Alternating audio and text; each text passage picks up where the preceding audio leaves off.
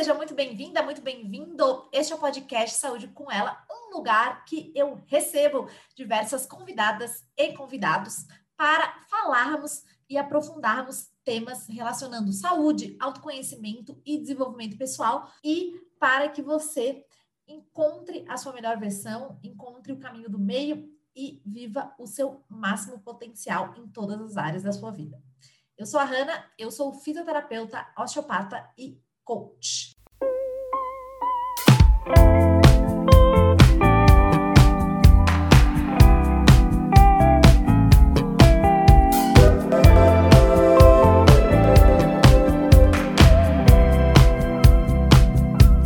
E nesse insight de hoje, eu vou falar sobre por que as pessoas que têm rotinas, algumas delas elas mantêm essas rotinas e não enjoam e não acham monótono? Bom, basicamente são três motivos principais. O primeiro dos motivos é que essas pessoas elas têm uma variabilidade de estímulos. Então, mesmo elas fazendo uma questão ou uma tarefa rotineiramente, elas variam o estímulo. Exemplo, muda o tipo de exercício na atividade física, muda muitas vezes o livro que está lendo, enfim, né? Muda a forma de meditar, às vezes é guiada, às vezes não. E isso é muito importante, né? Por exemplo, eu adoro dar uma inovada e ter vários estímulos diferentes e receber, né? Esses estímulos. Número dois é devido à flexibilidade. Então, é, um ponto, né, para não enjoar da rotina é ter flexibilidade. Então, por exemplo, se você está viajando ou em alguma outra situação, você sim, né, faz uma rotina adaptada. Então, por exemplo, uma rotina matinal, eu tenho rotinas matinais conscientes. É, muitas vezes eu adapto, né?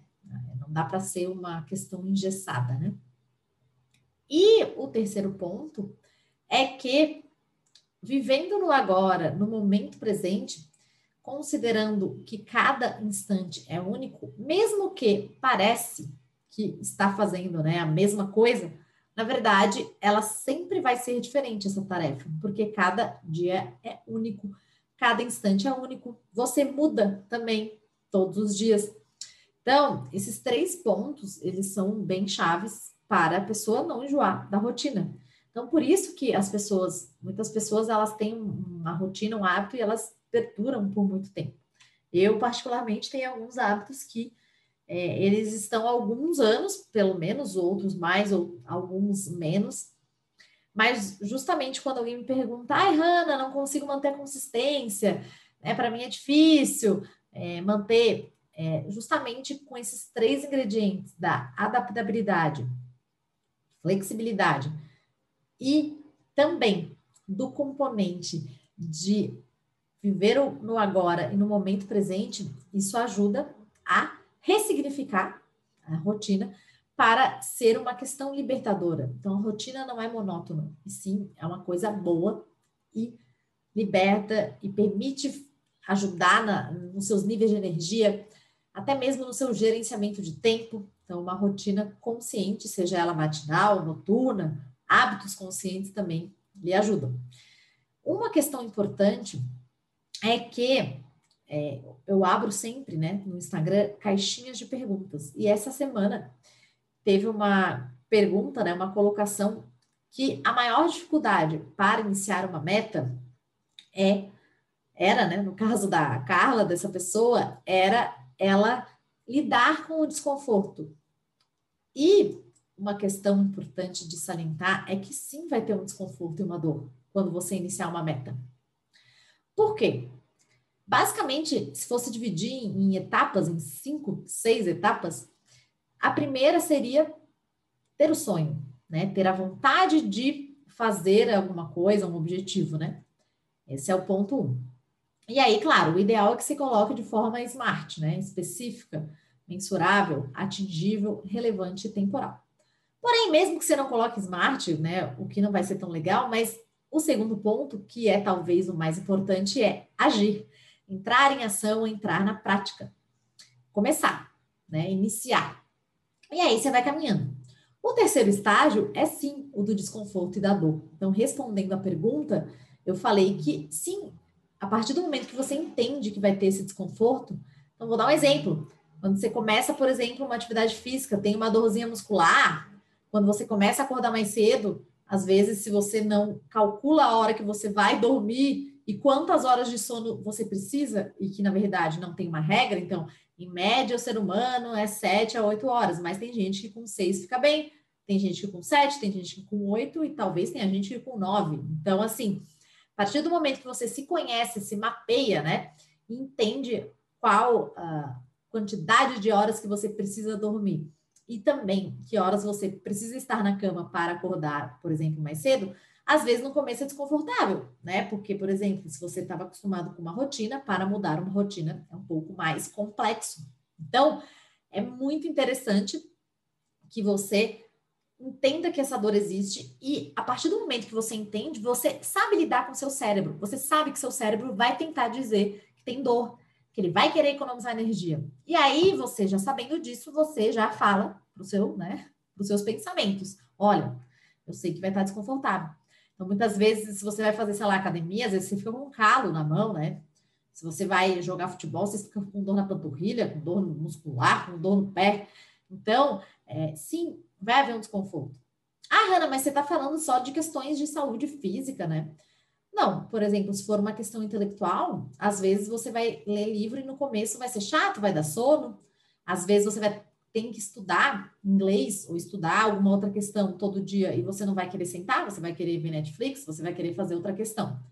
Então, é, sempre vai ter um componente de desconforto. E aí, você vencendo essa barreira do desconforto, você vai para um próximo estágio, que é a persistência. Então, você persiste nessa ação e aí que está muito atrelado à consistência. Geralmente, é, a consistência tem a ver com você fazer alguma questão que faça sentido para você, com ter a meta, né? Fazer a meta de preferência de forma smart, iniciar essa caminhada, lembrando que meta é iluminação de caminho, então não é uma caixa fechada, né? Porque existem variabilidades, você não pode controlar tudo e também porque você muda. Aí tem a dor o desconforto, então você entende e supera isso e vai caminhando. Você persiste e, quinto ponto, você faz sistemas de melhora, ou seja, você ajusta no meio do caminho. Ah, nossa, botei quatro vezes na semana para estudar, não estou conseguindo.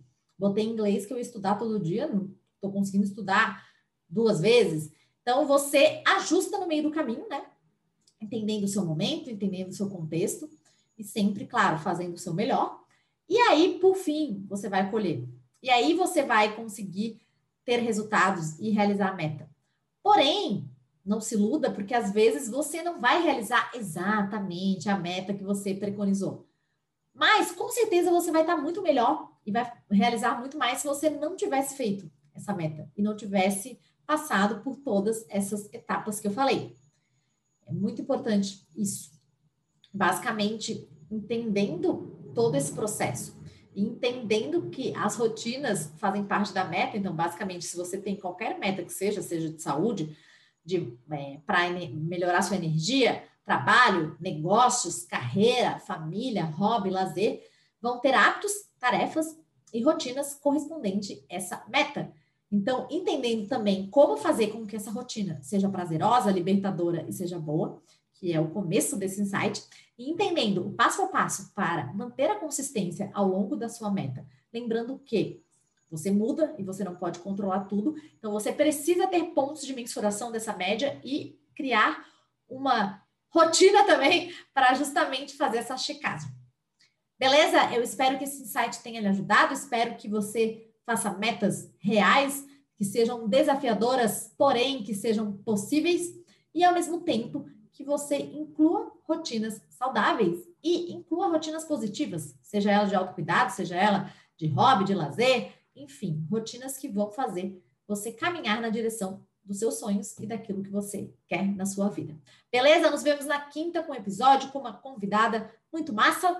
E é isso. Beijos de luz, com muito amor e até. Tchau!